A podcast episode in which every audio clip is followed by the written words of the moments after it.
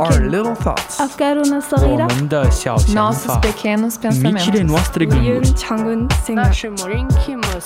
Nos petites réflexions, Delta FM 90.2. Bonjour à toutes, et tous, tous et à toutes. Bienvenue sur nos petites réflexions, épisode 14. Et nous sommes partis. Je sais pas particulier aujourd'hui, j'ai dit 14, 14. Donc aujourd'hui, nous retrouvons Colline. Salut Salut Et Luna, bien sûr, évidemment, on ne Bien te sûr. présente plus. Pour le programme, bon, ça va être rapide, je crois qu'on a une petite émission aujourd'hui. Et Luna, tu vas nous faire une chronique Yes. de retour. Je te lance Ouais. du coup. Alors bonjour à toutes et à tous. Donc côté météo, euh, demain Poitiers et Jeunet-Marigny seront plutôt nuageux. Euh, le vent soufflera environ 24 km/h. Euh, les températures sont d'environ 11 degrés pour Jeunet-Marigny et pour Poitiers. Et demain, ce sera la Saint-Sébastien. Hi everyone, I'm back with a chronicle in English. Today, social media takes a large part in our teen life for better or for worse. Right now, I'm gonna talk about the negative impacts. Firstly, I'd like to talk about the impact on our mental health. Indeed, according to a study from the Mental Health Foundation, the risk of suffering from anxiety, loneliness, anorexia, or bulimia and other mental uh, disorders increases by 70% for young people in the last 25 years. Here are the reasons a constant social comparison with the other. Moreover, the time of the teens years is, is very important for mental development. Okay, another point. Have you ever been harassed online? For me, no. Okay. Et moi non plus. That phenomenon is called cyberbullying. It includes sending, posting, or sharing negative, false, or mean content about someone else. It could cause embarrassment or humiliation.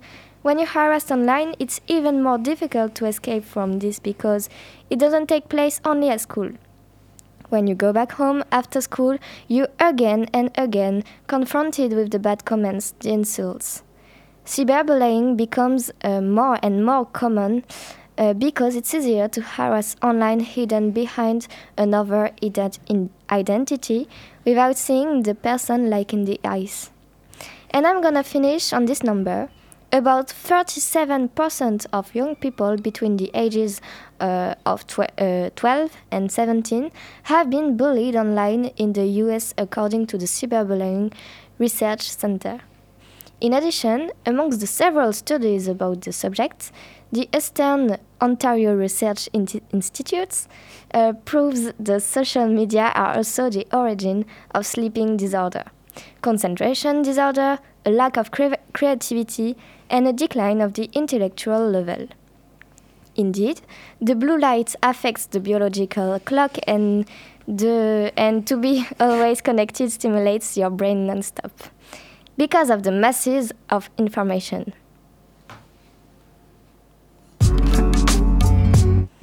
Namasté. Voici l'indice pour ma chronique d'aujourd'hui. À votre avis, de quoi je vais vous parler Bon, je vais pas faire durer le suspense et puis vous avez la chronique en dessous. Plus longtemps, donc je vais pas vous faire durer le suspense. Je vais vous parler de la danse Bollywood. Donc c'est un sujet qui me tenait beaucoup à cœur parce que moi-même en ayant fait, ça a été une belle découverte.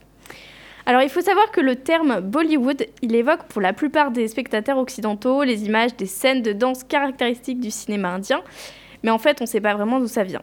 Bollywood est un terme qui a été construit dans les années 1970 à peu près, en associant la première lettre de Bombay, la capitale du cinéma commercial en Inde, et Hollywood, donc Bollywood.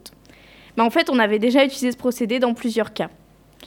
Il est difficile aujourd'hui de nommer toutes les influences à l'origine des chorégraphies actuelles du cinéma indien. Jusqu'aux années 1960, on y retrouvait surtout des éléments de Bharatanatyam, excusez-moi de l'accent, et des autres formes classiques ou folkloriques de danse indienne. Mais depuis, on y a rajouté des mouvements de rock, de breakdance, de danse orientale ou de modern jazz, et encore plein d'autres. Les chorégraphies modernes ont tendance à intégrer tous les éléments spectaculaires des clips de variété internationale ou même de spectacles de danse contemporaine. De nos jours, on peut se former à la danse Bollywood dans des, dans des écoles qui ont, qui ont fleuri dans toutes les villes indiennes et même en Europe. hein. Même, euh, même chez nous, il y a pas très loin de chez nous, il y a plein de... On peut avoir un accès facile pour apprendre cette culture. Donc on y apprend une danse qui peut être gracieuse, acrobatique, lente et expressive ou musclée et sportive. Et ça, je peux vous le dire, ma première séance, j'ai eu des courbatures aux doigts. Et Ah oui, oui. aux doigts. On travaille les doigts et on on n'y pense pas tout de suite, mais finalement, il y a des muscles dans les doigts. Mais en perpétuelle évolution, toujours inventive, tout en restant ancrée dans une tradition typiquement indienne, je vous laisse avec un petit extrait musical typique indien, Bol Chuliyan. Bah, du coup, ça sera pas un extrait musical, je crois que c'est la musique Oui, entière. oui, la musique entière. C'est parti.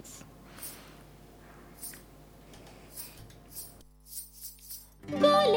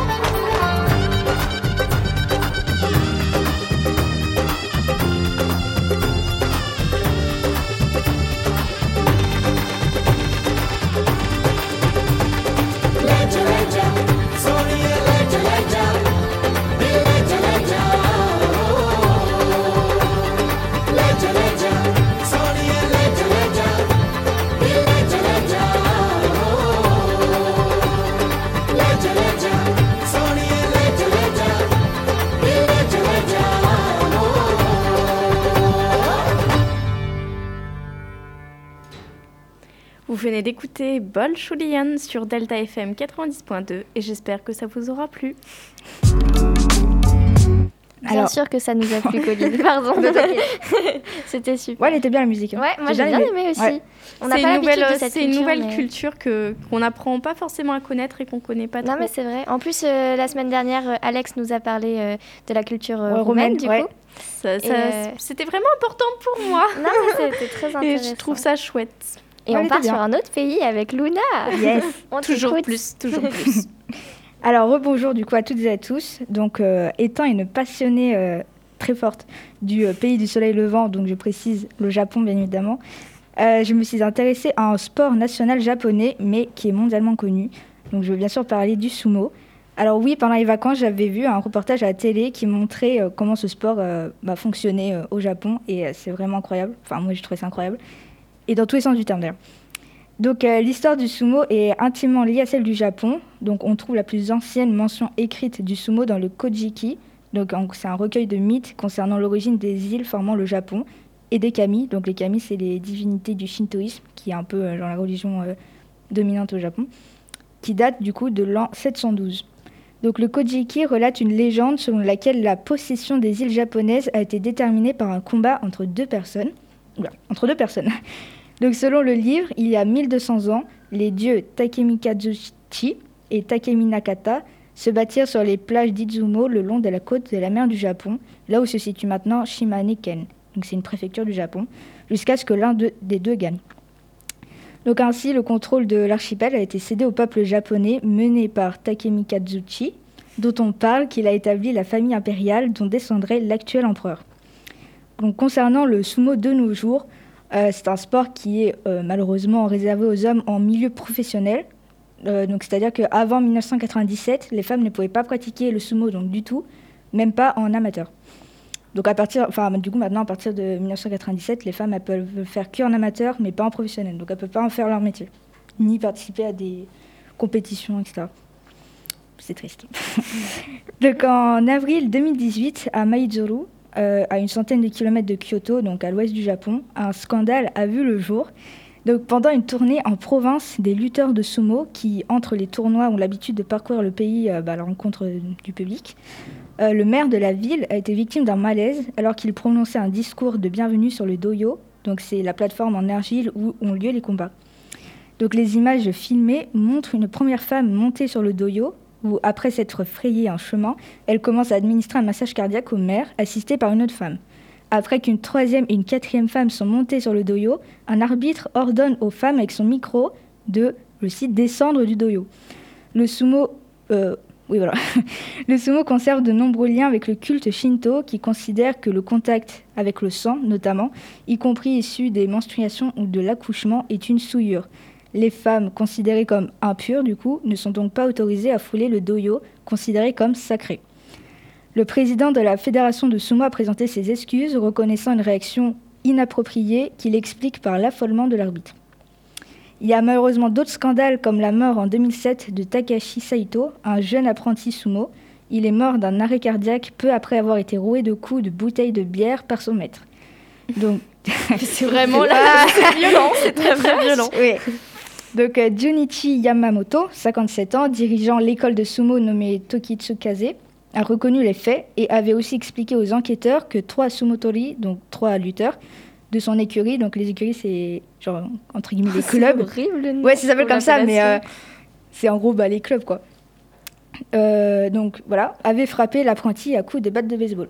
Ah oui, donc là c'est même plus, euh, c'est même plus. C'est un rouage de coups. euh, Voilà, sans- ça, ça devient, ça prend des ampleurs euh, C'est énorme. Donc, Et le pire c'est qu'il reconnaît tout, hein. Oui, c'est ça. Bah, après, il y avait des preuves aussi, donc euh, bon, il pouvait pas Il pouvait pas trop trop. mentir. bon, bien évidemment, du coup, ces scandales ne représentent pas euh, le sumo en général, et c'est un sport qui est assez vénéré par une majorité de personnes au Japon. Donc, comme par exemple le plus haut rang que peut atteindre un lutteur de sumo, donc on les appelle les yokozuna. Et une fois promu, le yokozuna ne peut plus perdre son titre, mais on attend de lui qu'il se retire s'il ne peut plus obtenir des résultats dignes de son rang. Donc euh, voilà pour cette chronique que j'ai euh, adoré écrire parce que c'est trop bien. Et la suite des aventures du Japon prochainement.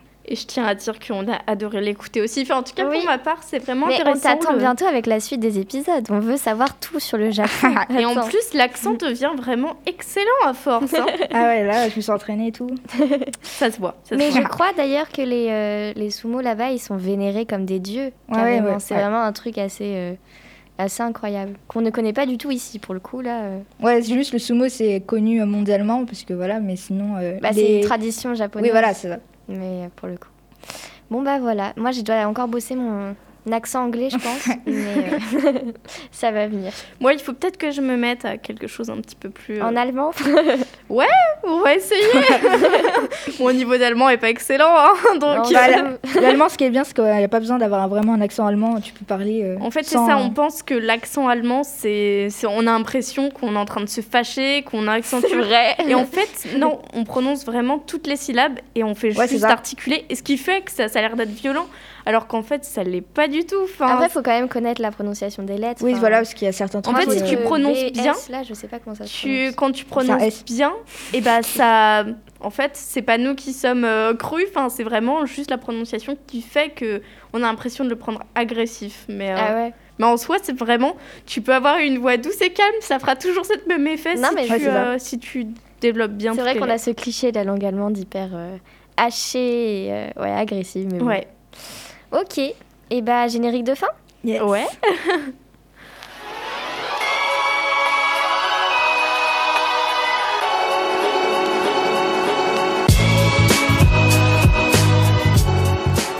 Décidément, j'adore ce générique. Moi aussi. Et voilà donc fin de cette émission. On espère que ça vous aura plu comme d'habitude. Et on se retrouve bien entendu mardi prochain à 13h avec une nouvelle invitée, Liane, qui était donc déjà venue et qui devait venir cette semaine, mais finalement euh, ça n'a pas été possible, donc elle revient la semaine prochaine. Luna, on espère que tu nous fais une chronique la semaine prochaine. J'espère aussi. Colline, on se retrouve dans deux semaines. C'est ça. Voilà. Et bien sûr, du coup, vous pouvez écouter ou réécouter euh, cet épisode sur vos plateformes de streaming audio ou bien sur le site de Delta FM à l'adresse lp2i.radio-delta.fr. Salut Salut